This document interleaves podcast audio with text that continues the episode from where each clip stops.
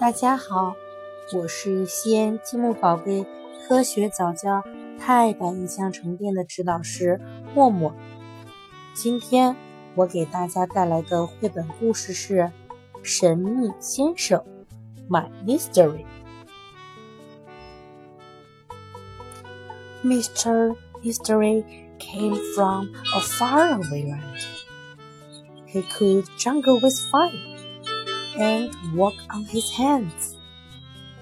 He could conjure a flock of doves out of thin air. For a special occasion, he there. We met him one morning. We thought he looked glum. He said, Children, I'm sorry. The moment has came. I've made my decision. It's time to retire. You may laugh, but I've had enough playing with fire. His no performance was something to see. It ended with fireworks at a quarter to three.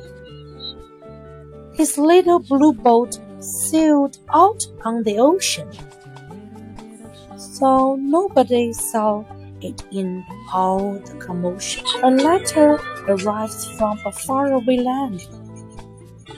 Hope to visit day, my new life is friend, Mr. Mystery。